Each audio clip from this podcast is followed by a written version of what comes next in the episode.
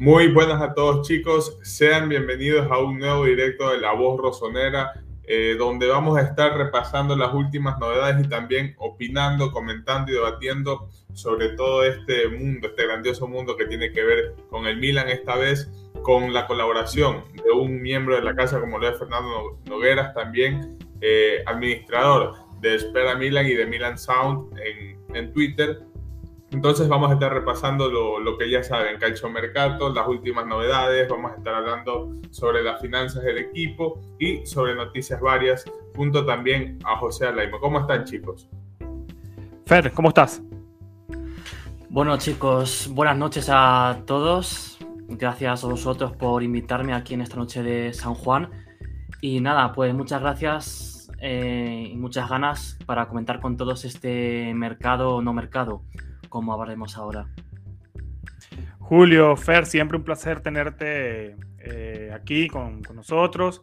En nombre de Walter también te pedimos, eh, bueno, sus disculpas, está en exámenes finales, pero bueno, en ese sistema de rotación estuvo con la gente del Tabo, lo que por cierto está allí eh, comentando. Le mandamos saludo a, Jorge, que es el que está escribiendo, y le damos la bienvenida nuevamente a, nuestro querido Fer, a nuestro Benacer Rosonero, a la casa, a la voz rosonera, para hablar de, de este mercado tan polémico. Yo tengo una sola buena noticia hoy.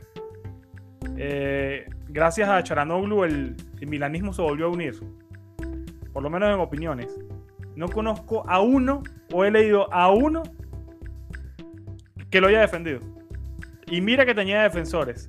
Pero bueno, ya hablaremos un poco más de... Lo que ha pasado es épico porque no solo se ha unido el milanismo, sino que también se ha unido con el interismo, porque el Inter está estudiando sancionar a, a Chanoglu por la entrevista de ayer. No tanto por lo que dijo sobre Ibrahimovic, sino por lo de Inzaghi. O sea que es brutal lo que consigue el turco, levanta pasiones de una forma que habíamos visto muy pocas veces. bueno, bueno. orgulloso de que yo nunca, nunca como persona lo, lo defendí. Pero bueno. Yo sí, yo sí lo defendí, es increíble, ¿no? Como, como una misma persona se puede tirar tanta mierda y se puede terminar ganando como enemigos a las últimas pocas personas, creo yo que hasta el último momento los defendimos, pero bueno, lo vamos a estar repasando durante el directo que no estaba en la gráfica inicial de temas a tratar. Sin embargo, han pasado muchas cosas en estas últimas 24 horas que seguro les vamos a estar tocando por encima. Antes de empezar con la intro, agradecerle a todas las personas que están con nosotros acá, también a los miembros premium del canal de, La Voz Rosonera, que gracias a ellos todo esto es posible. Y nada, esperamos que puedan interactuar ustedes con nosotros, no solo las personas que están acá en, en directo, sino también a todas las personas que nos van a estar viendo en el team diferido tengo un grupo de, WhatsApp acá de, Universo AC Milan de debate. Les pasé el link del, directo de YouTube y todos dijeron: Soy team diferido, soy team diferido. Y algunos este, nos van a ver en vivo, seguro nos están viendo ahora mismo. Un saludo para todos ellos y muchas gracias por el apoyo.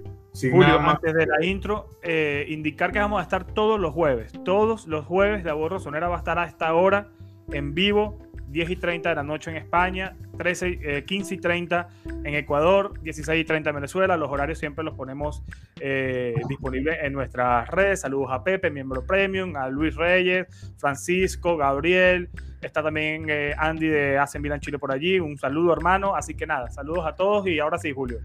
Sí, y antes de, de, meter ahora sí la intro, también creo que merecemos el like. Primera vez que creo que arrancamos tan puntuales en la voz rosonera y no nos ha dado ningún tipo de, de problema la conexión ni el programa. Entonces, eso amerita un buen like. Ojalá que estemos así durante todo el, el directo. Y nada, chicos, un gusto estar con ustedes. Ahora sí, arrancamos.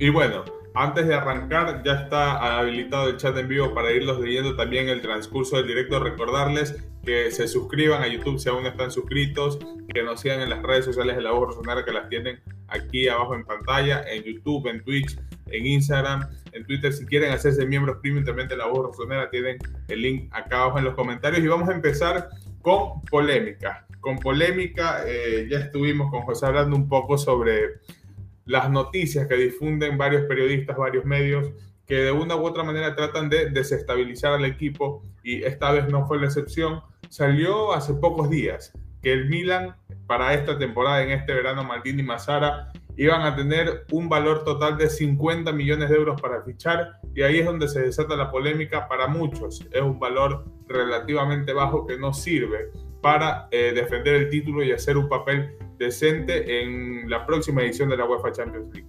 Eh, quiero escucharte a ti primero, Fernando. ¿Qué piensas al respecto de estos aparentes 50 millones de euros que varios medios también ya los estarían destinando?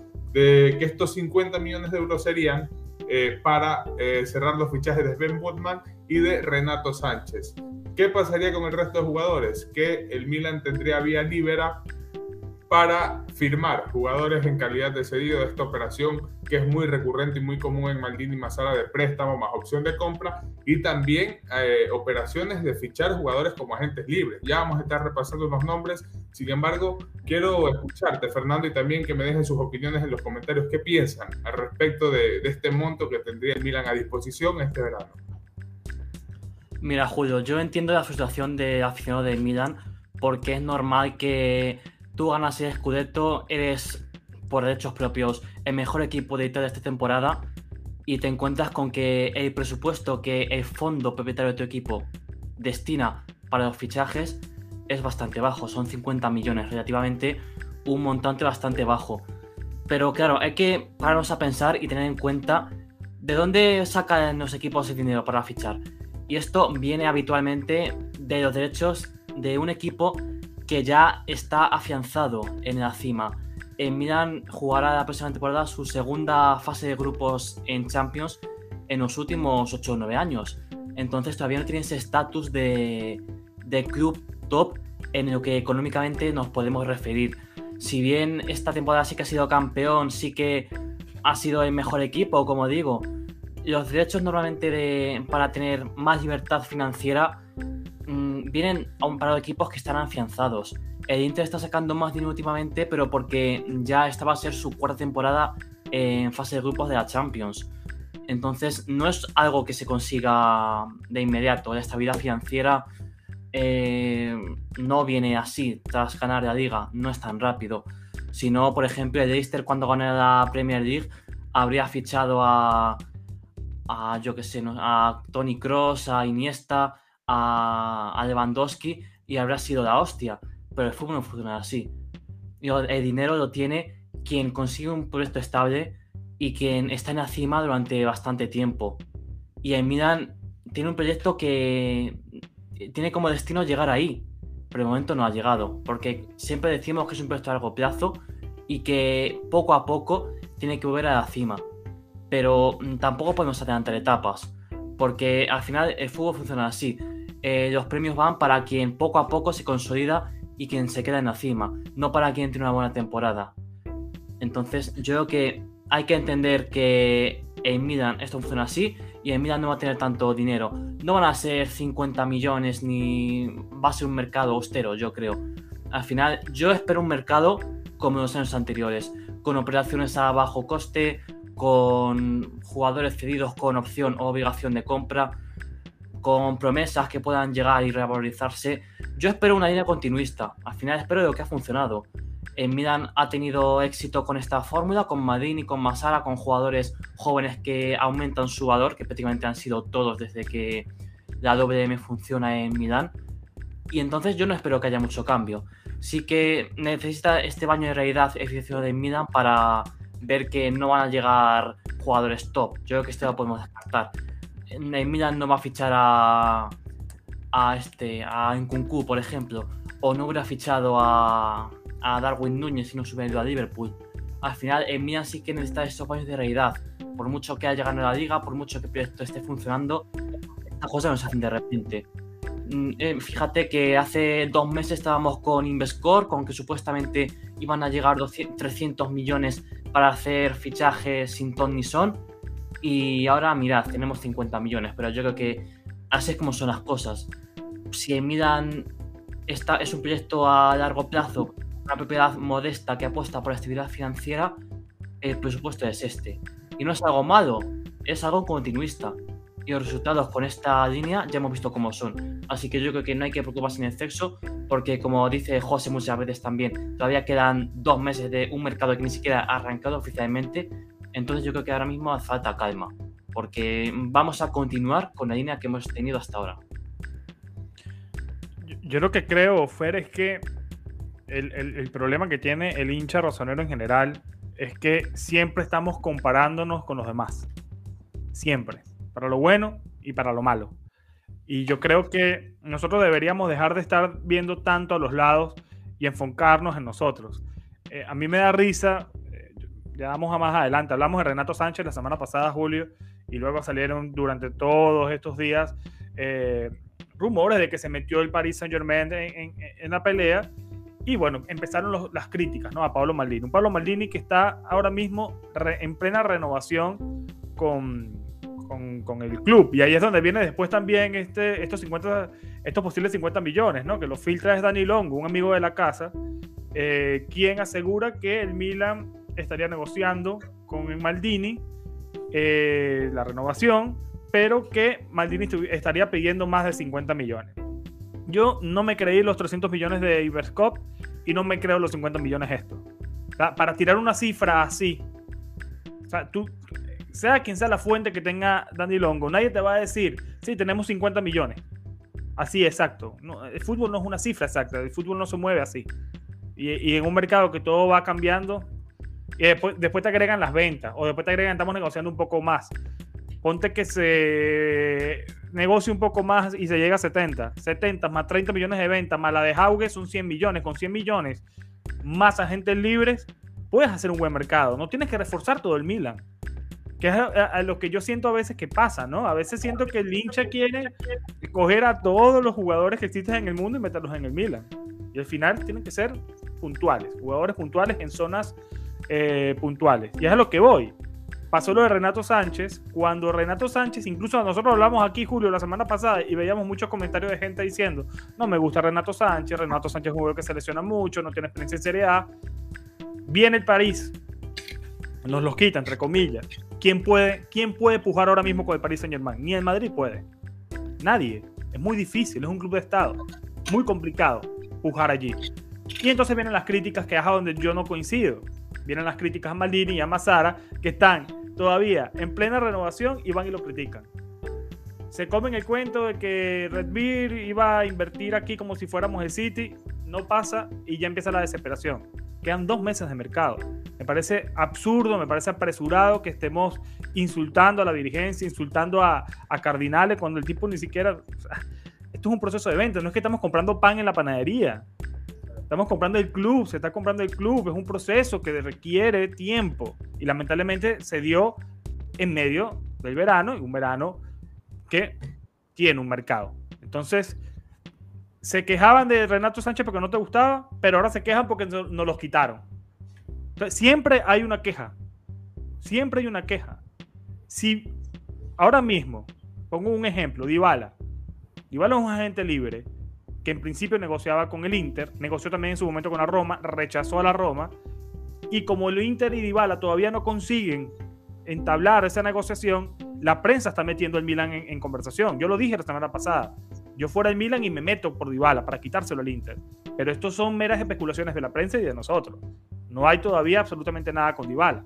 Lo que quiero decir es que todavía se da la conversación y hay muchas personas que están criticando a Dybala porque no les gusta, a otros les gusta, pero seguramente no los quitan o termina fichando por el Inter y va a llegar alguno y va a insultar a la directiva de Milan porque no fichó a Dybala.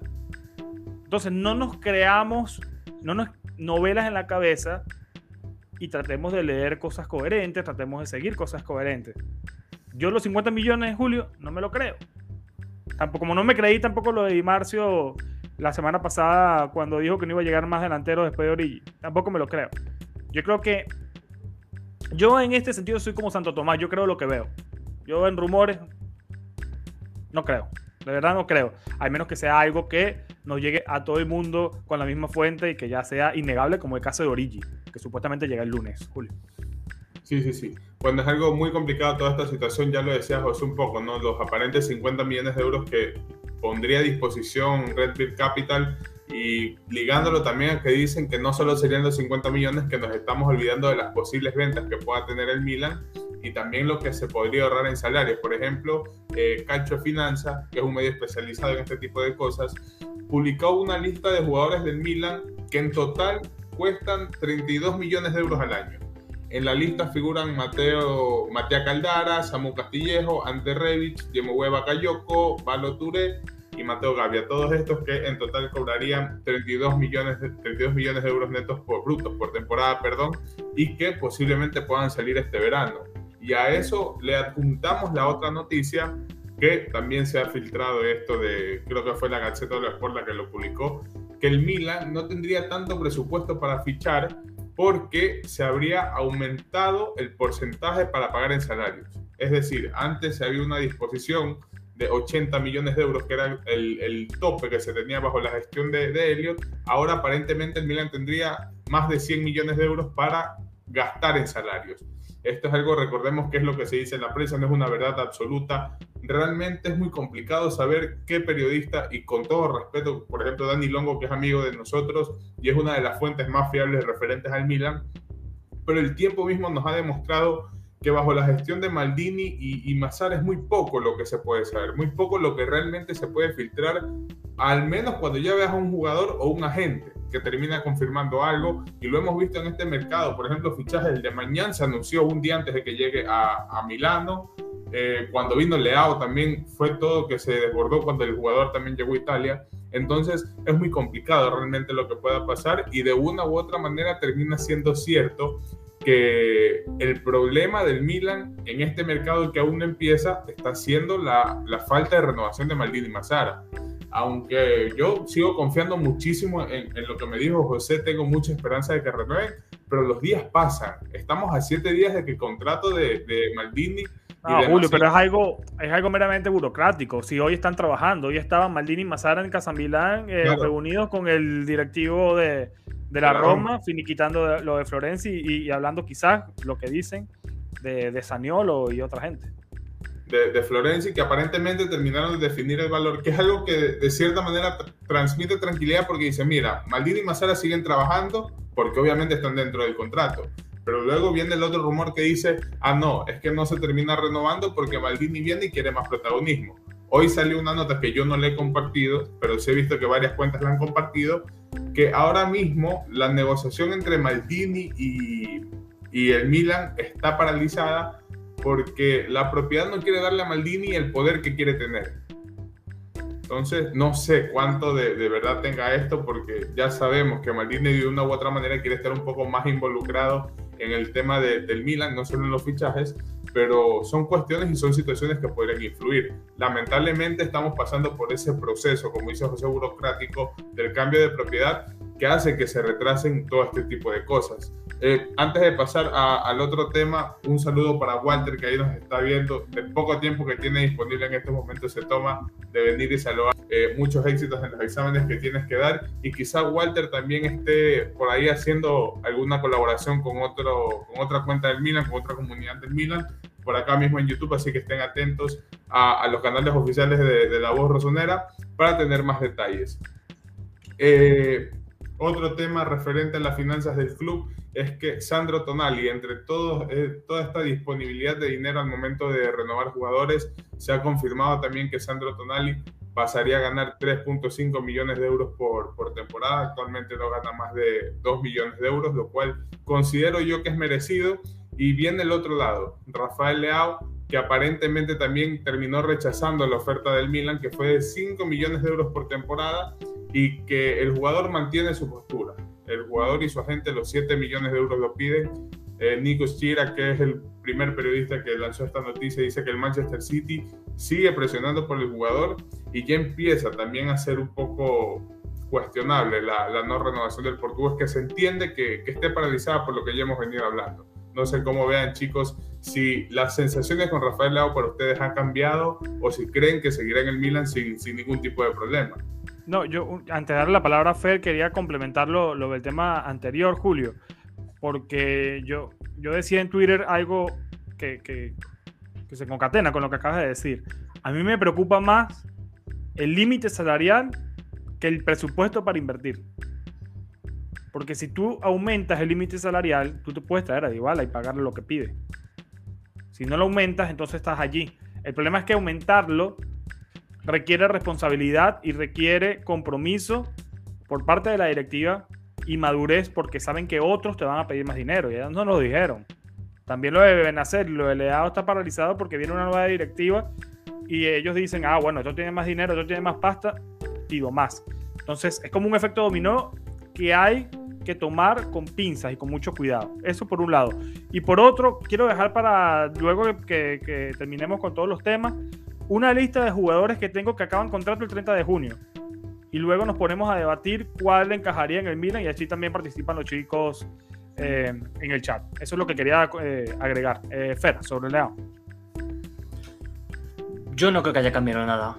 Mm, no creo que en este mes post Scudetto que ha pasado prácticamente sin competiciones, con los chicos de vacaciones, yo no creo que haya cambiado nada. Yo creo que podemos hablar de novedades cuando o bien ya reporte oficialmente en Milan, que es honestamente lo que más extrañaría, o cuando pase el tiempo, el mercado casi llega a su fin y León haya renovado todavía. Mm, yo creo que cuando el Milan debe empezar a reflexionar si de verdad ceder y traspasar a Rafael Leao es en la segunda mitad de agosto y casi última semana de mercado. Yo creo que hasta entonces tiene que haber esperanza. E incluso puede esperarse un año más. Lo único que es una inyección de capital que Milan ya dejaría de ganar. Porque Rafael Leao acaba contrato en 2024, hay que recordar. Eh, ahora mismo lo puedes traspasar prácticamente por el valor que quiera en Milan porque tiene dos años de contrato. En 2023 ya entramos en otro escenario. Y es que eh, Rafael Leao, pasados 12 meses, pasada una temporada, puede salir. Y pasados 6 meses, ya en enero de 2024, eh, puede, ahí las matemáticas Fernando, ya en 6 meses puede negociar y puede irse, o sea, puede negociar su futuro y apalabrarse con quien quiera. Entonces, yo creo que ahora mismo no hay prisa. No es un tema como el que venimos de sí, por ejemplo, o de Donnarumma y Chanoglu la temporada pasada, sino que ahora mismo no hay prisa. Conviene cerrarlo cuanto antes, pero creo que no ha cambiado nada en este mes post competición, que se han hablado de tantas cosas. Han dicho primero que Leao estaba abierto a otros escenarios, el Milan también estaba abierto, luego han dicho que Leao se quería quedar, que confía en el proyecto, que Méndez está en buena sintonía con el Milan. Entonces yo creo que ahora mismo, a 23 de junio de 2022, no hay prisa. Eh, esperaremos al mercado, cómo evoluciona, cómo se mueve Milan, si vienen jugadores a esa posición, si Milan prefiere esperar. Pero ahora mismo creo que es pronto, creo que es un poquito pronto, pero no hay que perder de vista esta situación, como digo. Ahora, yo tengo, una, una, cosa, y es complementando todo esto a lo de Leao, porque el presidente del Milan, Paolo Scaroni, hace un par de días dio unas declaraciones que de una u otra manera al hincha le, le termina generando incertidumbre y de cierta manera temor porque Rafael Leao viene siendo uno de los mejores jugadores del equipo. Eh, no fueron tan extensas las declaraciones, sin embargo el presidente del Milan dijo, Leao es nuestra piedra preciosa, sin embargo el Milan ha demostrado ser un equipo que puede y sabe reemplazar a cualquier jugador. Luego Scaroni, yo siento que él, su, él sintió que metió la pata y dijo, por ejemplo, se lesionó descubrimos a Calulu, Calulu rindió bien, pero el mensaje fue ese. Eh, Rafael Leao es un buen jugador, sin embargo es reemplazable, lo cual se lo puede tomar desde los dos ámbitos. Yo lo tomé de la manera de que el Milan podría pensar en vender a Leao y, creo que no es secreto para nadie que en su momento lo debatimos acá también, que decían, llega una buena oferta por el jugador, y el Milan lo piensa. Al final Leao no sería tan intransferible como gran parte de la comunidad eh, cree. Entonces, chicos, ¿qué piensan al respecto de estas declaraciones? ¿Creen que el portugués eh, es, es, parte de esos jugadores blindados o si creen que podría salir si llega una buena oferta? Todo tiene un precio, Julio. Todo tiene un precio.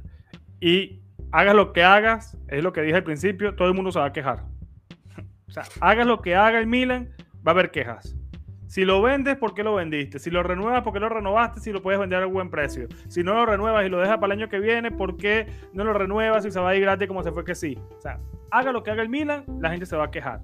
Quiero aquí también este, contestar a, Francisco que dice, ¿para qué vendió? Que dijo primero que por qué el Milan se mueve tan lento. Ya explicamos, hermano. O sea, estamos en pleno proceso de venta, el mercado ni siquiera abierto de forma oficial y no, el Milan se mueve como puede, porque todavía está en pleno proceso de venta. Eh, y luego dice que para qué vendemos el club si igual vamos a quedar igual. Porque esto es un proceso que viene desde la era china. Berlusconi vende, lo, hablamos en el episodio que está en Patreon para, eh, exclusivo de Red Beard. Berlusconi vende al equipo a los chinos, los chinos eh, hacen un mercado de 300 millones como les encanta a todas las personas, nos meten en una deuda con el fair play financiero, nos meten en una deuda con los bancos, nos meten en una deuda con Elliot y es Elliot quien adquiere el Milan obligado por el dinero que le prestó a los chinos. Cuando Elliot adquiere el club en el 2018, ellos no querían quedarse con el club. Es negocio. Lo que intentaron fue revalorizarlo para venderlo el mejor postor. Se revalorizó, se hizo más rápido, creo yo, de lo, de lo estimado. Se gana la Serie A, el club vuelve arriba también con la gran gestión, además de la gran gestión deportiva, con la gran gestión de, de Gaxidis, viene la oferta de, de Inverscope, viene la oferta de Red Beer y se vende el club. Pero que se vende el club no quiere decir que ya eh, no, tenemos ni un mes de que ya el club ha sido vendido y ya quieren que estemos con Messi, Mbappé, aquel. O sea, Igual, José, ¿sabes algo que yo creo? Que yo siento, y disculpa que te interrumpa, yo siento que esta etapa no fue la mejor para entrar en esa etapa de transición. Sí siento que hubo un cierta, ¿cómo decirlo? Eh, como que, que rapidez de, de, parte de Elliot, de quizás que luego Red Bull iba a desaparecer o no iba a tener un, un mejor postor siento que en esta etapa, en esta etapa conociendo cómo se maneja el mundo y cómo es también la afición, no fue el mejor momento para que se dé esa transición, ese cambio. ¿Tú crees que, tú crees que, que, que, Scaroni, Cardinale, Maldini, Masada le prestan atención a lo que dice la gente? O sea, ellos están trabajando para una institución como el Milan. No importa lo que diga la gente. Mira, es como cuando uno, es cuando tu novia queda embarazada y eres papá y te dice no estás preparado, nunca estás preparado para ser papá. ¿Cuál era el momento indicado para, para, para la venta? En, pleno en plena liga, disputando la serie era, era un momento indicado. Yo creo que no, yo creo que el momento indicado era este, porque el mercado ni siquiera arranca. El mercado oficialmente arranca el primero de julio y termina el primero de septiembre.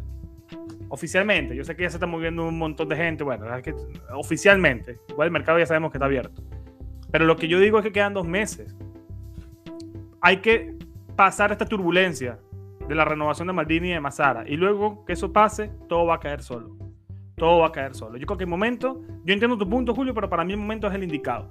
Y volviendo a lo, de, delegado, yo creo que las declaraciones de Scaroni eh,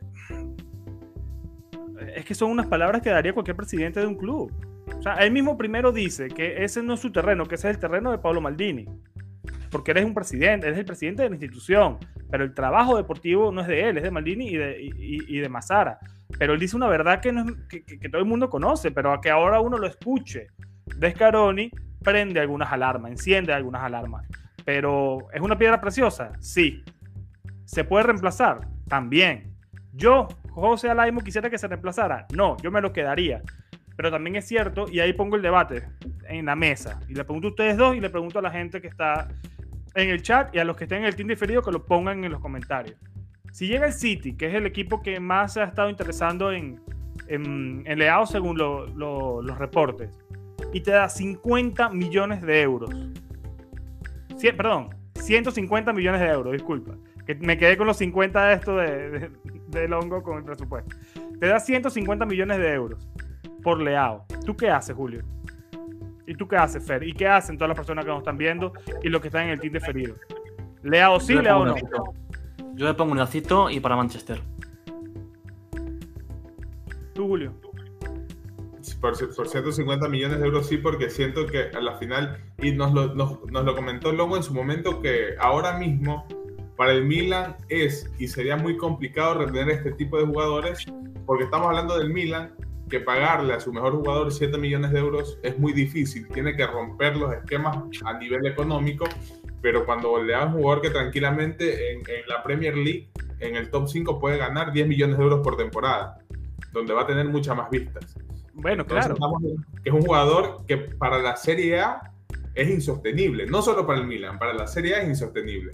Y por, eso es que los talentos de, de Serie A se terminan yendo porque es así, es así. La posición del Milan ahora mismo es así y muy bien que ganamos el Scudetto y todo, pero aún el Milan se encuentra en esa parte del proceso como lo mencionaba Fernando y que no porque ya ganamos el Scudetto significa que el Milan sea ahora mismo uno de los mejores equipos de Europa en el top 5. Aún nos cuesta, tenemos mucho que recorrer para llegar allá. Sin embargo, y ojo, no le estoy quitando mérito al, equipo, pero si nos comparamos con otras ligas, con otros equipos, empezando por la profundidad de plantilla, sabemos que el Milan está un poco atrás. Scaroni también lo dijo, la Serie A parece la Serie B del fútbol europeo. Y es que en, ese, en, ese estilo, con los topes salariales, con los precios que manejan ciertos clubes y ciertas ligas, la Serie A está muy atrasada. Y que al equipo campeón de la Serie A le cueste tanto retener a su estrella, te da un indicio del problema económico que tiene el fútbol bueno, italiano. al equipo campeón de la Serie A, Julio, y al Inter, a la Juventus, a todo el mundo. La Juve el Inter se está recuperando a, Lukaku con una sesión carísima, que incluso lo puede complicar la entrada de Dybala. La Juventus se está trayendo a Pogba eh, también de, vuelta y también este, gratis. Entonces no es que están eh, eh, haciendo grandes fichajes los, vecinos tampoco, porque lo digo porque siempre nos comparamos con los demás. Ya en enero lo vivimos. La Juventus fichó a Vlaovic y yo aquí leí que iban a quedar campeón de la liga y que nosotros no íbamos a ir al cuarto lugar. Porque hicimos un mercado de mierda, porque trajimos al Acetic, que no servimos para nada, y ahí está. Entonces, paciencia, que al final, hablemos de las conclusiones del mercado, para mí tienen que ser el final. Y, fíjate la pregunta que hice, ¿no, Julio? La mayoría dice que lo vende. Entonces, eh, entonces Caroni no está loco. Caroni dijo una verdad. Porque si yo pongo los 150 millones, lo pongo porque supuestamente es la cláusula de rescisión que tiene él. Supuestamente. por eso yo pongo esa, esa, esa cifra. Y la mayoría, estoy leyendo en los comentarios que lo vende a esa cifra. Entonces, Scaroni no dijo ninguna locura. Es a lo que yo digo que siempre nos quejamos por todo. De hecho, es que yo voy a decir una cosa que igual me tiran móviles a la cabeza. Espero que no, que llevo una temporada que cada cosa que abro la boca me pegan. Pero hay que decir, por mucho que duela y por mucho que sea así, que Rafael Leao es un jugador de una buena temporada. Una y no más. Porque la temporada pasada se debatía si vender a Leao o si vender a Jauge. Entonces el nivel de Leao no era un nivel de un nivel malo, no era nada, pero no era este Leao, no era un Leao que determinante, no, no tenía ni siquiera la titularidad asegurada, porque en el pasado habíamos ahí de una dicotomía en la izquierda entre Leao y Revich. Y este año Leao se con el puesto, Leao ha sido el mejor jugador sin ninguna duda, pero una temporada eh, aquí, una temporada lleva, no lleva más. Entonces, yo no creo que sea tan intransferible. Yo creo que no se puede. Mmm, ¿Cómo se dice? que todo el equipo dependa de esta, este traspaso, esta renovación, siendo además un equipo que tiene un presupuesto tan limitado, porque eh, las cifras son así. El presupuesto que sale Carey Milan con la venta de Leao es el triple que el supuesto presupuesto que sacaría en Milan eh, ya solo de por sí, lo que invertiría a Redbeard en este mercado. Entonces yo creo que vendría muy bien a, a nivel de las arcas. Ahora, eh, sustituir a nivel deportivo, muy difícil. Es el mejor jugador. Sustituir a tu mejor jugador siempre es muy difícil. Pero creo que con 150 millones puedes hacer muchas cosas. No es decir que te van a dar su valor de mercado, que ahora serán 70, 80 millones. Ahí sí que te lo puedes pensar un poco, y bastante, yo creo. Pero por 150 millones es que te resuelves dos o tres mercados siguiendo esta línea que tienen Milan. O sea, es que yo por 50, 150 millones ni me lo pensaría. Sí, sí, estoy seguro es que son 150 millones, no van a ser 150 millones invertidos en el mercado. Yo me viví la venta de Kaká, que quizás ustedes no lo, no lo vivieron porque estaban muy chicos. En el 2009 Kaká se fue por casi 60 millones de euros, que hace 12 años era una cifra insólita. Y no se invirtieron esos 60 millones de euros, porque Milan siempre, y no es un problema de la institución, es un problema de sistema y de Italia que es lo que bien mencionó Scaroni y lo que bien ha mencionado Gaxi. No tenemos estadio propio, que, la gente se, se, queja de eso. La gente eh, critica a Scaroni y dice que es cualquier tipo porque está pendiente del estadio, que él no sabe de más nada. como si lo del estadio fuera una pequeñez. Lo del estadio es algo fundamental, muchachos. Lo del estadio es algo fundamental. Nosotros, es tener más ingresos, tener más activos. Eso significa tener un estadio. Entre otras cosas. Entonces, el sistema en Italia está diseñado para que los equipos italianos estén jodidos y trabajen con las uñas. Por eso que el trabajo que ha hecho Maldini, Gazzidi y compañía es admirable y los apoyaré y soy soldado de ellos hasta el final. Hasta el final. Porque han recuperado un equipo que estaba en las cenizas y lo han transformado en lo que tenemos ahora mismo. Entonces, evidentemente, quizás lleguen esos 50, 150 millones de euros y no se inviertan todos, inviertan unos 70, unos 80, qué sé yo. El Milan nunca ha sido un, club de grandes inversiones en el mercado. Esto es conversaciones, pero la tengo en todos los, en todos los veranos, digo lo mismo. Andrés Silva, Rui Costa, Bonucci, son las grandes incorporaciones que ha tenido el Milan en su historia y no pasan ninguna de 40 millones de euros. Entonces, es el estilo del Milan, incluso cuando estaba Berlusconi. Entonces... Ojalá que cambie eso, porque el, el mercado ahora lo amerita. Esto es un trabajo a largo plazo, Julio. Esto no es así como así. Igual yo creo que con 50 millones de euros, ponte que es verdad, ponte que Leao se quede, ponte que no den 50 millones de euros y saquemos 30 entre Hauge, que lo de Hauge me imagino que va para este presupuesto, Salen Makers y, y Revich. Ponle 80 millones de euros. Con 80 millones de euros te traes a Renato, a Botman, a alguno otro y a un agente libre. A Marcelo por izquierda también te lo puedes traer para que supla a, a Teo, qué sé yo. Bueno, sí, continuamos con, con, el tema de mercado. Con la encuesta, haga, el 68% vendería a Rafael Leao por 150 millones de euros. Ojo que esto es mera hipótesis, en base a lo que, lo que hemos estado hablando del portugués, no es que vaya a pasar. Y estamos diciendo que sí que se vende el portugués porque sí, sería muy complicado reemplazar al mejor jugador del Milan cuando tiene un impacto tan directo en, en la cancha. Y pasamos al siguiente tema, que se hablaba mucho de este chico Enzo Fernández de River Plate, eh, un talento interesante, clase de 2001, si mal no estoy, sin embargo, eh, terminó hoy publicando el Benfica, creo que fue que logró un principio de acuerdo con River Plate por, por el jugador. Se decía que sería la, la alternativa a Renato Sánchez, que se ha complicado.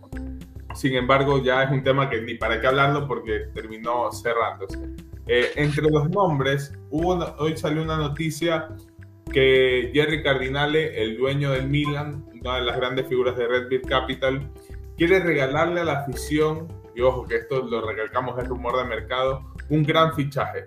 Eh, los nombres que yo manejo son Sijic, que ya es un, nombre conocido en el mundo Milan, y Paulo Dybala. Entonces, eh, estos serían los nombres que el Milan intentaría firmar. Uno, una operación de préstamo más opción de compra desde el Chelsea. El otro, como ya lo hemos estado hablando, como agente libre. Y estos llegarían para, por encima de estos chicos del, club belga, del club Brujas, Noah y de Ketel Eh, disculpen si pronuncié mal el, el, nombre del otro chico que no sé cuál va primero, pero ¿qué piensan chicos? ¿Ustedes apostarían por estos chicos veteranos, entre comillas, Siege y Dybala, o se irían un poco más por la línea que ha caracterizado a Elliot, a Maldini y a Mazar en estos últimos años, que es de fichar a estos chicos de ligas no tan conocidas, quizás por precios un poco más bajos y que pueden repuntar en el Milan, subiendo de manera significativa su valor de mercado. Fer, tú primero. Yo no cambiaré de que funciona. Yo, por mucho que suene que sea apetecible tener en Milan a, a o a Dybala, yo creo que la línea que ha demostrado que funciona en Milan es la de jugar, fichar jugadores jóvenes que ya tengan algo de rodaje eh, tanto en Champions como en sus ligas y que puedan ser puedan ser importantes aquí. Al final lo que ha funcionado. Y económicamente también, económicamente eh, Milan ha reducido la deuda poco a poco, teniendo salarios relativamente bajos. Y yo creo que esto es un poco...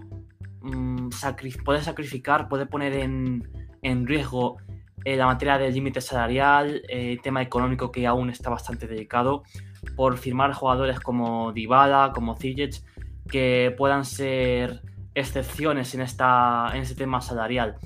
Dybala es un jugadorazo, mm, eso no lo dudo si tuviese que elegir entre un jugador con el que saltarme el límite, yo creo que sería Dybala.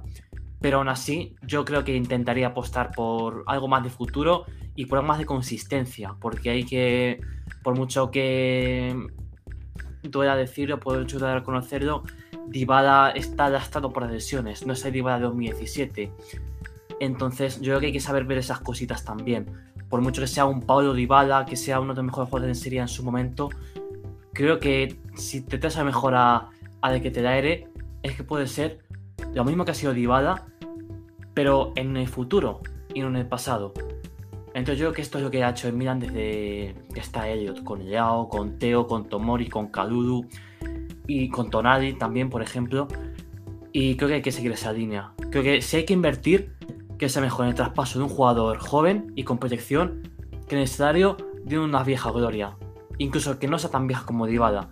Pero creo que la certeza está más en el futuro que te puede dar el que te da aire o te puede dar no Adán que en el pasado que quizá no vuelve qué es lo que pasaría con Ziyech y con, y con Dybala. José. Yo, lo primero que, por allí leí que por qué Milan no mira a, Latinoamérica. Eh, bueno, la información la teníamos, especialmente Julio, y, hoy se confirma. Moncada habló con Enzo Fernández, Enzo, el de River.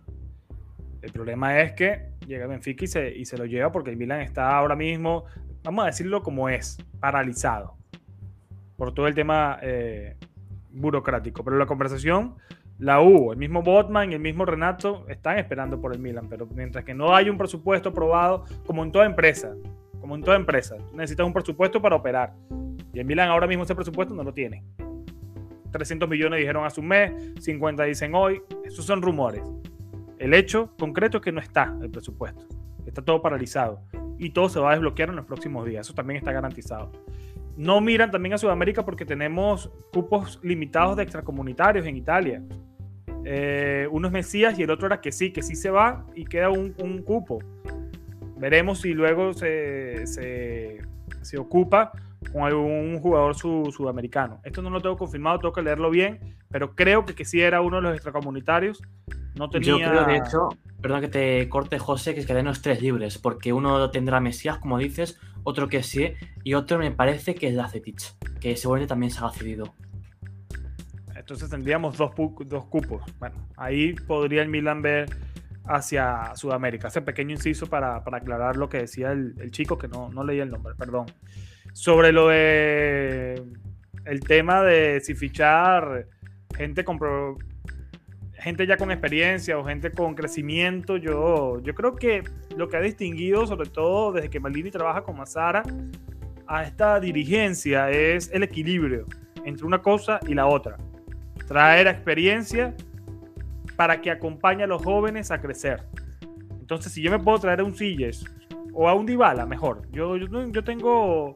Yo siento que Dybala llega al Milan y la rompería. Más allá de que es muy cuestionado con el tema de, de las lesiones. Un jugador que ya conoce el calcio italiano, que además se adaptaría a cualquiera de las posiciones que nos hace falta, sea enganche, sea segunda punta, sea extremo por derecha, en fin.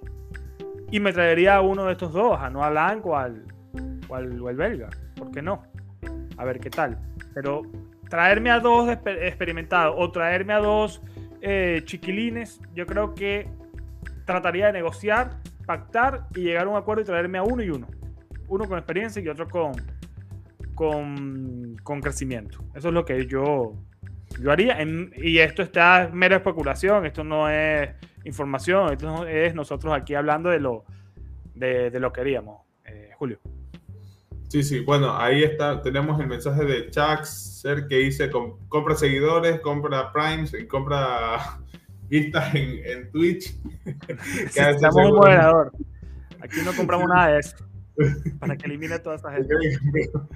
Pero bueno, sí, eh, vamos a ver el, el video. Le vamos a ser sinceros, teníamos ya cuadrado un video con, con, un chico, se llama la página Balón Belga, que nos la recomendó Irati. Un saludo por Irati que estuvo de cumpleaños hace un día, dos días. Sí, un par de días.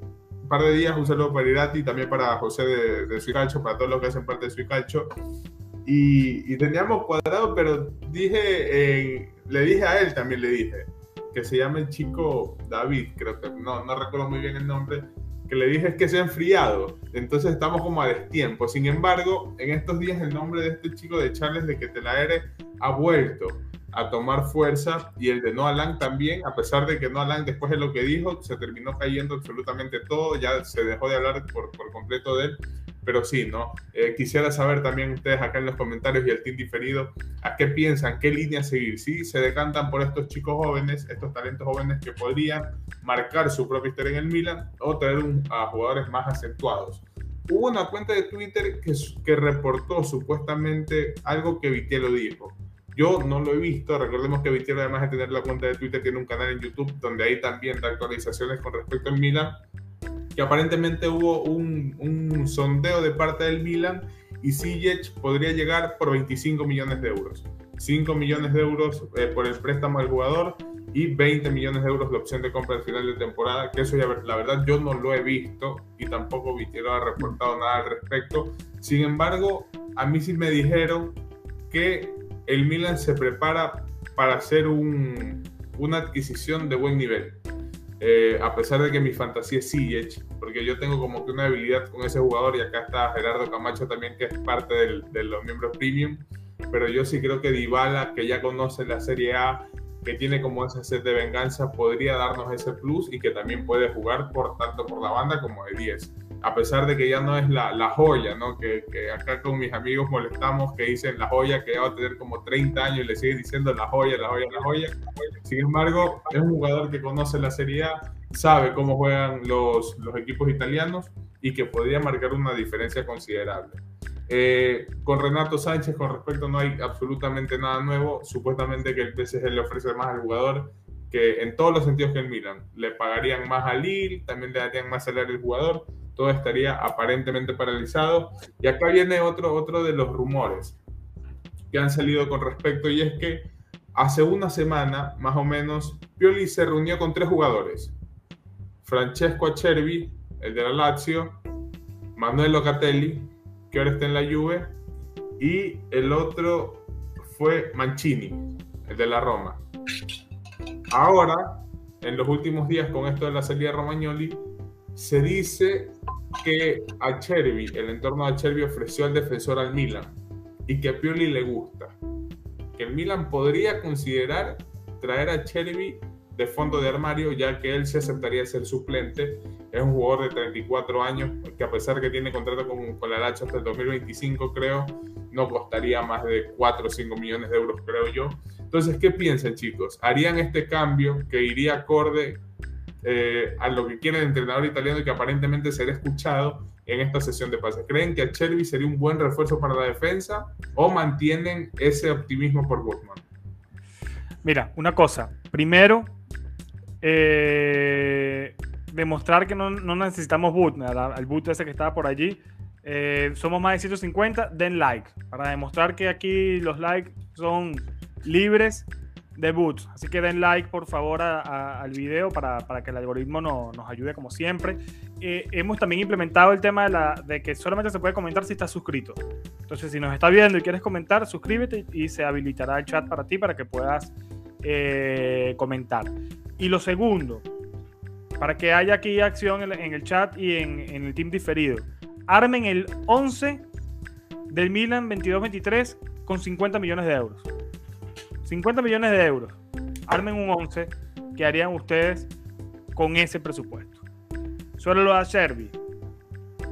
Vamos, si me preguntas si prefiero a Botman o a Sherby, eh, es obvio, ¿no? En este sentido, porque Botman es un jugador con mucha experiencia que el Milan está siguiendo desde hace mucho tiempo, que puede ser el relevo de Kiar cuando él ya, ya no esté. Eh, sería también, eh, no es ni joven ni, ni veterano, tiene una edad para mí ideal para un defensor central. A mí me gusta mucho Botman, lo quisiera en el Milan. Si llega Sherby, sería una función completamente diferente a la, del neerlandés. Una función, como tú bien mencionas, de, complementar este, este fondo de armario para cuando no esté uno y falta aquel, falta el otro. Pero yo creo que, ya con Kiar es suficiente. Yo creo que, que necesitamos a un jugador tal cual eh, como Botman. Luego, si llega a Sherby, pues bueno, tendremos a Calulu, a Tomori, a Chiari y al italiano, pero no es algo que me motive y segundas partes pocas veces son son buenas. Ya veremos con Lukaku y Pogba en sus respectivos equipos. Para los que no saben, Acerbi estuvo en el Milan hace casi 10 años. De hecho, se fue y no triunfó acá porque justamente en ese momento sufrió de cáncer. Entonces, luego se fue, estuvo deambulando por varios equipos y luego terminó en la Lazio, donde se ha consolidado hasta llegar incluso a la selección italiana. Es un buen jugador, pero creo que para la parte de atrás yo buscaría, yo buscaría otra cosa, Julio. No sé cómo lo veas tú, Fer. Yo creo que no es el primer fichaje que alguien piensa cuando piensa en reforzar la defensa. Y menos con la línea que viene trayendo Elliot. Eh, bueno, Elliot, tanto Maldini y Masara, claro. Eh, normalmente en Milan esta situación lo que haría sería reforzar un jugador joven, un defensa. Se han, sido muchos nombres últimamente. Matías Vitti de Sassuolo, de Sassuolo, perdón, no del de Empoli. Se habla también de Malik Tiao de Salke, si no recuerdo mal nombres jóvenes que pueden crecer mucho más y que vienen mí a crecer. Es totalmente lo contrario de lo que vendría a Cherby, que al final es un jugador ya, no voy a decir mayor, pero sí que es, ya ha tenido su prime, ya tiene bastante experiencia y aportaría otra cosa al, al Milan. Mm, yo creo que mm, no es algo apetecible, o sea, a ti no tendrán ganas de ver a Emilia metido 23 y pensar que va a estar Francesco Acerbi. Más que nada viendo la relación que tiene últimamente con la con acción de Milan, aún siendo jugador de Alacho, con toda la movida con lo de Bakayoko cuando enseñaban la, la camisetita en 2019. Y bueno, no sé, yo creo que no es eh, algo ideal. Pero la clave me parece otra. La clave es que Pioli lo ha pedido. Y con los jugadores que pida Pioli, creo que hay que hacer un esfuerzo. Porque al final, quien se va a encontrar cada mañana de noviembre con un frío que pela en Milanero de jugadores, al fichaje, vamos, va a ser Pioli. Y no va a ser Madrid ni Masara, va a ser Pioli. Entonces, si Pioli pide a, a Cherby, se le da. Si Pioli pide a Bretud, se le da. Si Pioli pide a Berardi, se le da. ¿Por qué? Porque Pioli, con su trabajo, con su tesón, con todo lo que ha hecho por el Milan, creo que se merece ese voto de confianza. Entonces, si Pioli pide a Cherby, porque que intenta, porque que cuadra con su sistema, porque que, que va a venir bien a su equipo, al grupo que él ha formado, ha construido desde las cenizas, se le tiene que dar. Y creo que es lo que tiene que entender la directiva y, y también la afición. Si Pioli cree que a Cherby puede quedar bien, es por algo. Entonces no se puede censurar completamente. Igual algo se equivoca, igual no sale bien, todo puede pasar. Pero creo que si Pioli lo pide, no se tan descabellado. Y con esto no digo ni que tenga que venir o que no tenga que venir, sino que es una opción que por el medio de ser una petición expresa de Pioli tiene que tenerse en cuenta. Pero al final yo siempre lo pienso así. Yo creo que al final los fichajes son para los entrenadores, no son para los directivos ni para los aficionados, son para los entrenadores. Y ese fichaje quien va a repercutir es al entrenador de ese jugador. Entonces creo que la prioridad tiene que ser para el entrenador, en este caso a Pioli, para marcar la decisión sobre el jugador a fichar, en este caso a Cherby. No sé cómo lo pensáis vosotros. La, verdad que sí, eh, yo estoy totalmente de acuerdo con que, aunque una vez Maldini dijo que los fichajes para un equipo siempre deben hacerlo los directivos porque son ellos los que conocen de manera más profunda los objetivos y que sean a largo plazo, conociendo también las intenciones que tiene esta nueva propiedad, ¿no? De revalorizar al Milan, revalorizar sus jugadores y traer jugadores veteranos que quizá ya no puedan mejorar en ese sentido sería como que contradictorio. Sin embargo, si es que Pioli lo pide, yo también lo complacería a él. Pasó con Junior Mesías, el brasileño no iba a ser comprado. Al final fue comprado porque Pioli dijo yo lo quiero. Lo mismo con Florencia. Entonces, eh, ojalá que a Pioli se lo escuche y quién mejor que él que respaldar esa confianza que le termina dando la directiva. Yo quiero, y no quiero entrar en polémicas con lo que voy a decir, pero es que se me hace parecido a lo que pasó en su momento con Gianpaulo, que él pedía jugadores y, la directiva vino, le trajo otros jugadores, que si bien es cierto, ahora están acá, ahora están rindiendo, pero yo siento que es mucho más complicado cuando un entrenador pide un, un tipo de jugador y no se lo trae. Eh, ¿Con qué cara le puedes exigir resultados de, de, cierta manera? En cambio, si lo complace en ese sentido, como que si tiene una responsabilidad extra. Entonces, y no, no es que lo esté defendiendo. Es que si hubiese llegado eh, toda la gente que pidió a Jean Paolo hubiese fracasado igual, porque no sirve ese entrenador, Julio. Dos años después, Julio sigue defendiéndolo, tres años después. No, pero a mí, me, a mí me parece algo obvio, sinceramente. si yo voy a hacer un, un, un pastel, un bizcocho, y en vez de hacer levadura le echo harina de mortas, pues el pastel no sube. Entonces, si yo voy a hacer un pastel y a mí me dan harina de mortas, pues no va a subir, porque yo para mi pastel necesito otra cosa, necesito levadura. Entonces, si me dan levadura, pues igual mi pastel sube.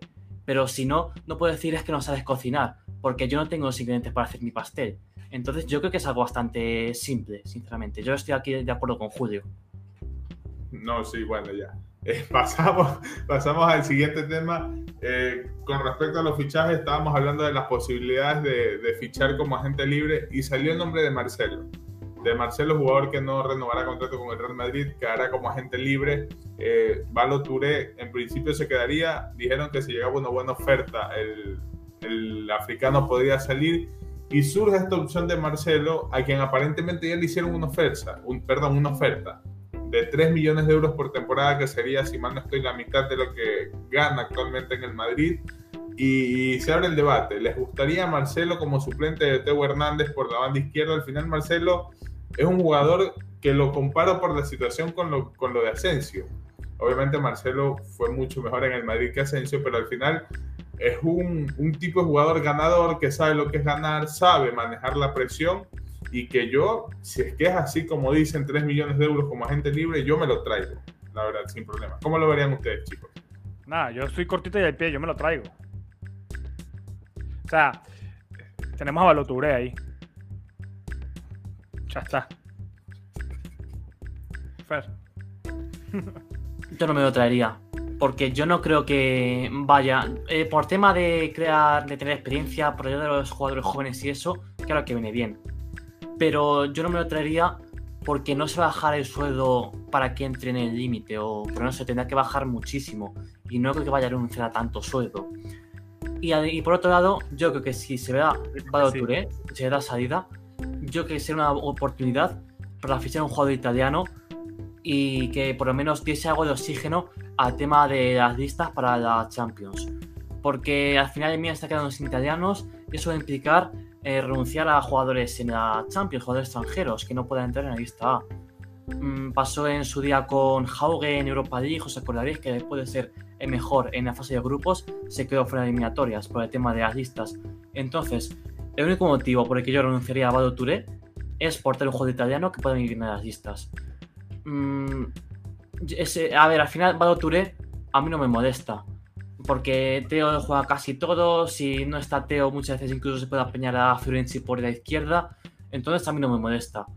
El motivo, como digo, por el que vendería a Vado Ture y traería a otro es por traer a alguien italiano. Entonces no metería a Marceo, sinceramente, no creo que sea algo necesario. Bueno, vamos a ver cómo avanza la situación. Aparentemente se ha quedado en rumor de mercado. Un medio dijo que el jugador había rechazado la oferta que esperaba un, un, monto mayor de parte del Milan, pero todo acaba ahí. Bueno, vamos a ver. A mí me parece increíble. Marcelo, que Marcelo creo que tiene la nacionalidad española. Él no sí, ocuparía puesto de extracomunitario, es español. Lleva 15 eh, años, años aquí, también. Sí, sí, sí. No es, no es extracomunitario, perdón, Julio. Sí, sí. Eh, pasando a las siguientes noticias del estadio, eh, se dice también que la prioridad, ya como le estaba mencionando José, sigue siendo la construcción del, estadio, que también ha quedado todo esto paralizado. El, actual alcalde de Sesto San Giovanni está utilizando mucho el tema de llevar el Milan allá, que el Milan haga el local allá para ganar la, las elecciones. Entonces es un tema que lo vamos a estar abordando con más profundidad más adelante con Walter. Eh, otra de las noticias que salió durante la semana es la posible marcha de Iván Gassidis, lo dijo la Gaceta de los Sport y Scaroni también. Lo, Scaroni ha hablado, ya terminado, poniendo todo patas arriba, que dijo Gassidis estará con nosotros hasta que acabe su contrato. Luego ya veremos qué pasa y luego viene la Gaceta de los Sport y dice que existe la posibilidad que el sudafricano se vaya del Milan apenas acabe su contrato, es decir, que no renueve. ¿Creen que influya la salida de Gassidis del Milan a nivel económico sobre todo. Recordemos que aún no se ha presentado la camisa porque aparentemente aún no se logra el acuerdo económico con Pumas y con Emirates. Entonces eso sería otra de las cosas que estaría retrasando la muestra de la camisa.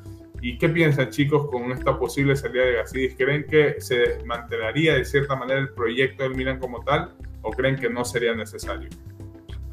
A, mí eso sí, sí me preocupa, pero también entiendo que Elliot ahora no tiene el 100% del club, ahora tiene el 30%.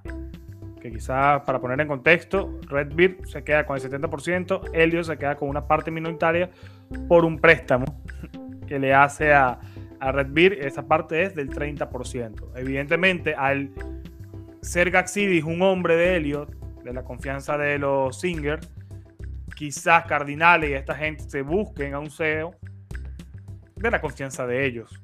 Entonces yo creo que, no sería descabellado que salga y que el Milan se enfoque en otra estrategia de mercado, que ya más o menos Cardinales lo asomó. Quiere eh, que el Milan sea un equipo más moderno, eh, implementar el tema de la moda en, el, en, todos los países, eh, etc. Y yo creo que la función de Gaxidis era revalorizar el club y lo hizo. Ahora tendría que trabajar con otras directrices bajo otros personajes y yo no sé qué tanta afinidad puede haber allí.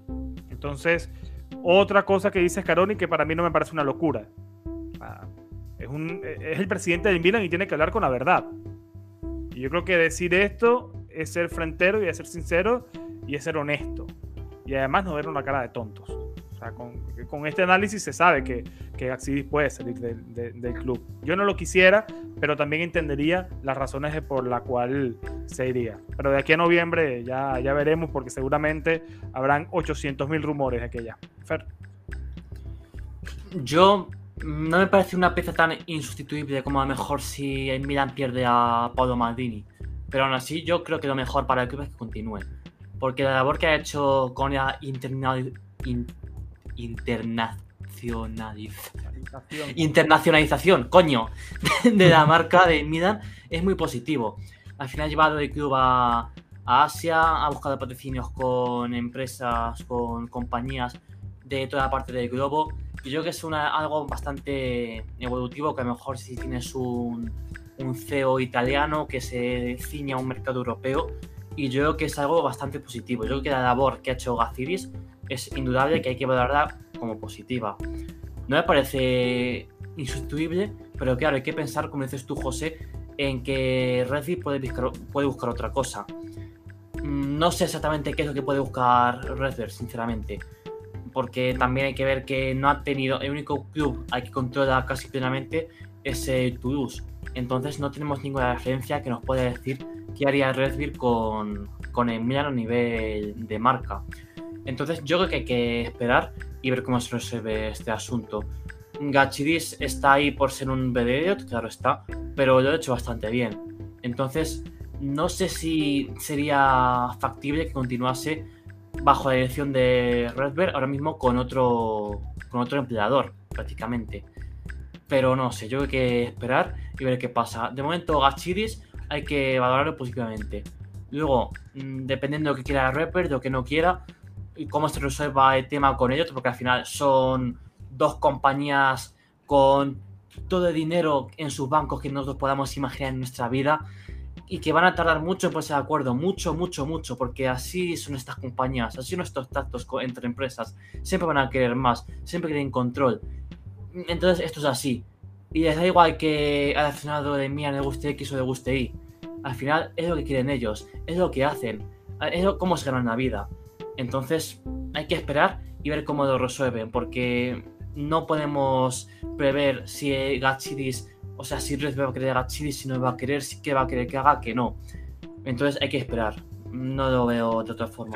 Sabes que has dicho muchas cosas que, me llaman la atención porque son cosas ciertas y que hay que explicar a la, a la gente. O sea, imagínate tú, o sea, Francisco, que trabajas en tu empresa y tu empresa cambia de dueño mañana. Evidentemente las directrices que va a recibir Francisco en la empresa de él van a ser diferentes. Incluso va a caer en un hueco en que no va a saber qué hacer. Entonces, en un club como el Milan, que es una empresa, porque todos estos equipos fungen como eso, como una empresa, estamos ahora mismo en una situación, en un limbo, en donde no tenemos ni siquiera tren directivo confirmado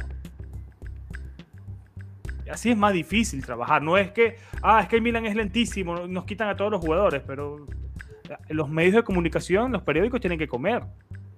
Y más en esta época que no hay partidos. Entonces cualquier cosa van a decir. para tenerte a, ti enganchado viendo cualquier estupidez y cualquier rumor de mercado que te filtran. Y, nosotros también tenemos que vivir de algo aquí en Sonera. Y lo hablamos. Pero no por eso tiene que ser todo verdad. O sea, la realidad es que el Milan tiene ahora mismo un limbo en el tren directivo que tiene que solucionar y está en ello. Mientras tanto, trabajan con cosas que pueden tener a la mano como Florencia. Pero eso pasa en el Milan y pasa en cualquier eh, otra, otra empresa, eh, Fer. Me parece interesante eso que dices porque también eh, hay que mencionarlo, que quizás la gente no se está enterando de lo que está pasando. Otra cosa, por ahí leí, ¿cómo es posible que Liverpool, si es propiedad de Red Beer, fiche a Darwin Núñez por 100 millones y a nosotros no podemos fichar nada? Somos una basura. Todo esto, después buscar las capturas de las cosas que me llegan a mí en mira en castellano por mensaje directo. Y lo que leo cada vez que tuiteo algo. yo no estoy inventando nada. Nosotros por lo menos aquí, que tenemos cierta llegada en Twitter, podemos nosotros más o menos saber y sondear cómo piensa el fanático eh, del Milan. Y yo creo que hay algo que no queda claro. Red Bull Capital tiene solamente el 10% de Liverpool, no es el dueño de Liverpool. Entonces vamos a leer la página completa, no leamos siempre los titulares, que ahora mismo los periódicos quieren comer, porque no hay de qué hablar, no hay partidos, no hay mundial, no hay nada, no pasaron el mundial para diciembre. Julio.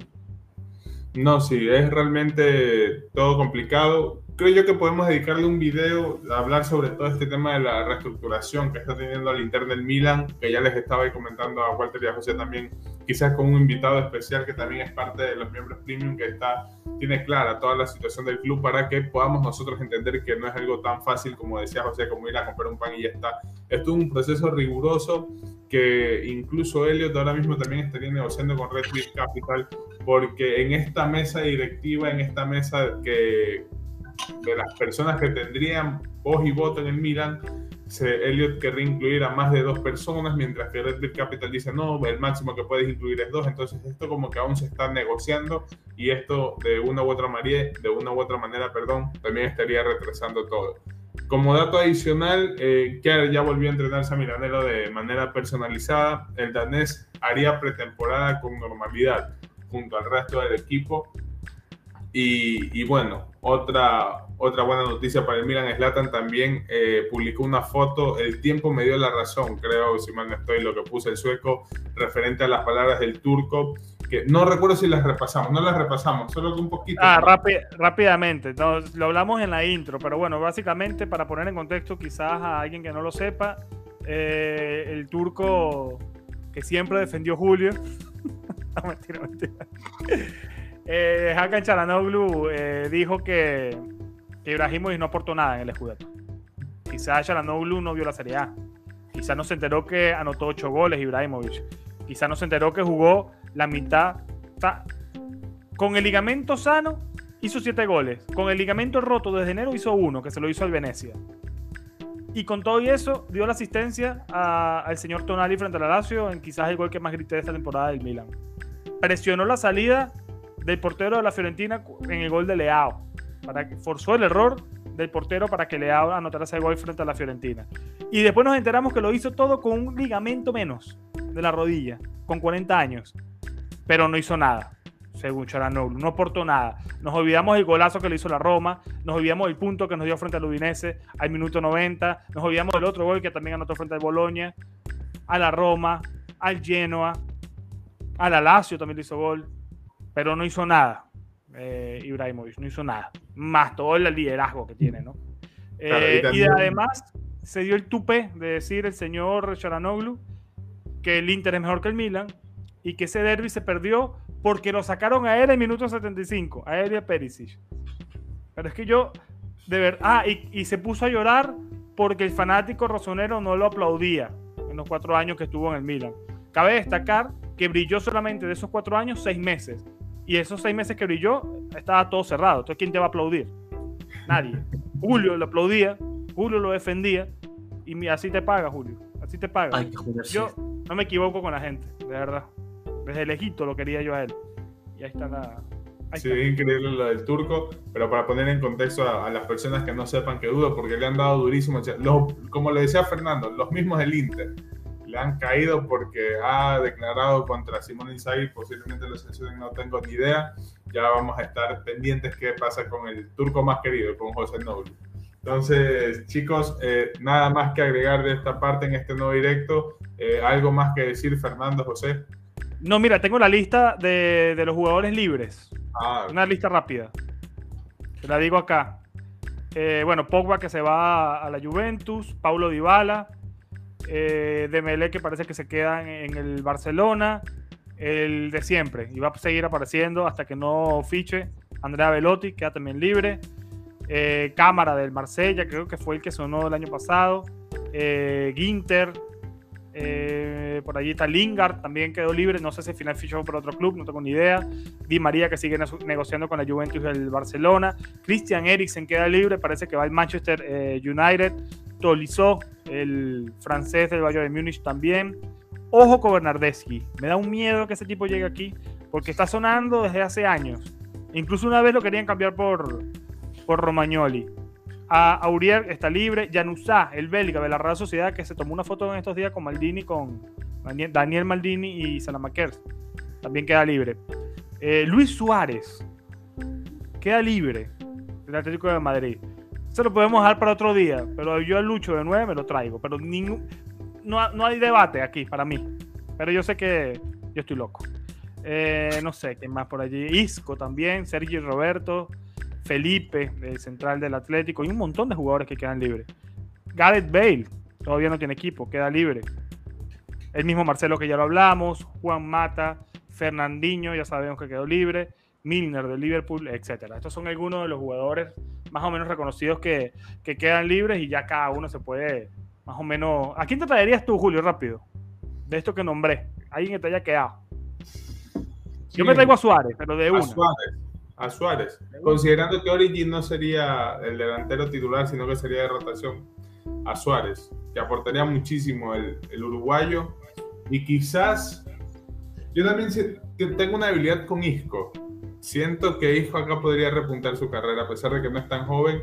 Pero para lo que tenemos, es que hay muchísimos nombres que a la mayoría no les gusta, pero yo sí siento que podrían marcar una diferencia acá. Quizás no con valores tan altos, pero yo sí le daría una oportunidad a Isco acá. Aquí me dice que Cámara firmó ya por el Aston Villa. Gracias ahí por la por, por aclarar eso. Eh, Fer, rápido, ¿a quién traes de estos? Pues yo metería a Velotti. Yo creo que no vendría nada mal un, tercer delantero, porque Milan va a estar por lo menos hasta 2023 con Origi y con Velotti, con Giroud, perdón.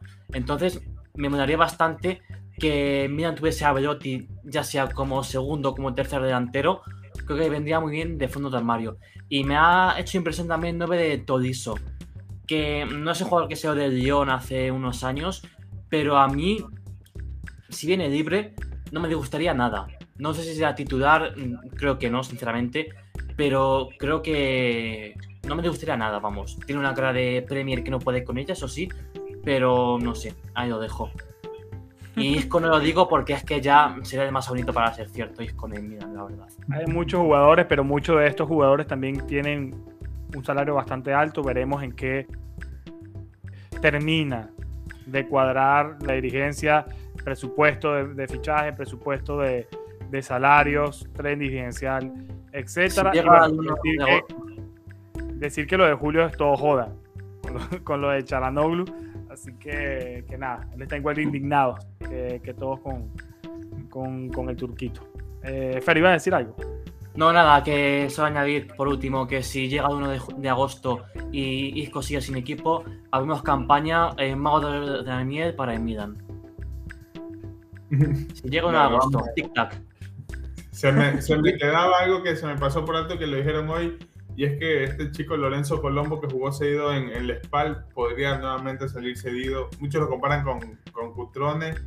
eh, al- Leche. A Leche, a Leche, que terminó ascendiendo en la serie esta temporada. Préstamo como opción de compra no tendría espacio en el Milan. Y Pero me gusta, no- Julio, porque, porque no va a estar en la espalda en Serie B, sino en- ya en un equipo de Serie A. Es diferente. Ojalá que juegue. Ojalá que juegue. Ojalá Se que habla juegue. lo mismo de este chico Marco Nasti, que también lo, lo van a ceder. Hay equipos de Serie A interesados en él. Vamos a ver qué decide hacer el Milan. Eh, nada más que agregar, chicos, de mi parte. No sé, algo más para despedirnos. No. Eh, ¿Cómo que decía? Mandarle un mensaje a, Hakan, Fer. Mandate un mensaje a Hakan. Saranoglu, Filio Depi. No, Saranoglu, no, Filio no, de. Está feo, está feo. no Bueno, chicos, ya que decir. aquí, ya lo que Que, queráis que me decir. dejen un mensaje charlando en los comentarios también. Eso sí es personas- verdad. El que llegó hasta aquí, que le deje un mensaje de Charanoglu en la caja, en la caja de los comentarios, un mensajito a, a Charanoglu. Pero si van a poner la grosería, ponga el asterisco porque no sabemos si luego lo, eh, no lo, lo sanciona. Así que nada. Un abrazo, chicos. Listo, chicos. Muchas gracias, Fernando, por estar acá con nosotros, por compartir. Muchas gracias, José, también por acompañarnos en este nuevo directo y a todas las personas que se han mantenido con, con nosotros a lo largo. Más de 150 personas siempre nos mantuvimos por ahí. A las personas que recién están llegando, recuerden dejar su like, su comentario, suscribirse y estar al tanto de todo lo que se comparte en las diferentes redes, en Milan Espera, Milan Castellano, Universo AC Milan, en las cuentas personales también, que por ahí cada uno ahí se tira su opinión, algo que piense al respecto eh, para debatir, para compartir lo que sea. Eh, sigamos haciendo comunidad, eh, no nos matemos entre nosotros. eh, esto de Hagan Charanulu, como lo decía José, nos ha unido de cierta manera a todos y a no, no apresurarnos ni sacar conclusiones. Eh, eso es lo que yo les digo a todas las personas que dejan comentarios en Universo criticando a Red Beard eh, por no renovar a Maldini y a Mazara, por no hacer fichaje. Yo lo único que digo es muy pronto sacar conclusiones ahora mismo. Mátenlo, sí, pero cuando realmente no se traiga nadie y ya cierre el mercado de transferencias, por el momento sacar conclusiones o dar por hecho algo que dice la prensa es algo apresurado. Entonces, confiemos en, los directivos, confiemos en que Red Bull Capital también quiere lo mejor para el Milan como todos nosotros y esperar lo mejor. Se han confirmado también dos partidos amistosos eh, que son a finales de julio frente al Zurich y el otro no, no recuerdo muy bien. No, un equipo, ya te lo digo rápido, es un equipo de, de Hungría que es impronunciable. Lo tengo acá, que estaba haciendo la gráfica para hacer mirar en castellano y, y me quedé con los logos. El primero que estaba confirmado de hace rato contra el, el Colonia alemán, que será el 16 de julio. El Milan vuelve a la cancha el 4 de julio a Milanelo. Pero sin los internacionales, los que jugaron a National League no van a estar ese día en Milanelo, solamente los que están de vacaciones desde que terminó la, la Serie A. Luego, el 23 de julio vamos contra un equipo húngaro, no, no- no lo voy a leer. En- no sé, en Hace Milan en castellano lo, lo puse, Hace Milan Cast en Instagram y en, y en Twitter, vayan allá y ven este eh, el, cronograma. Y luego contra el Marsella el 31 de julio. Estos son los partidos por ahora confirmados. Ojo, mañana, mañana viernes, calendario de la Serie A. Mañana viernes, calendario de la Serie A. Vamos a ver cómo queda ese, ese calendario. Creo que es a las 12 del mediodía de acá. Así que cuando se levanten en Sudamérica ya tendrán su calendario eh, listo y posteado seguramente en las redes. Por ahora sí, más nada, Julito. Estás pendientes, chicos. Pendientes, chicos. Muchas gracias por estar con nosotros y nos vemos en un próximo directo de La Voz Rosonera. Recuerden que vamos a estar a partir de, bueno, la semana pasada, todos los jueves a la misma hora con todos ustedes compartiendo, analizando las últimas novedades referentes al Milan. Nos vemos, chicos. Chao.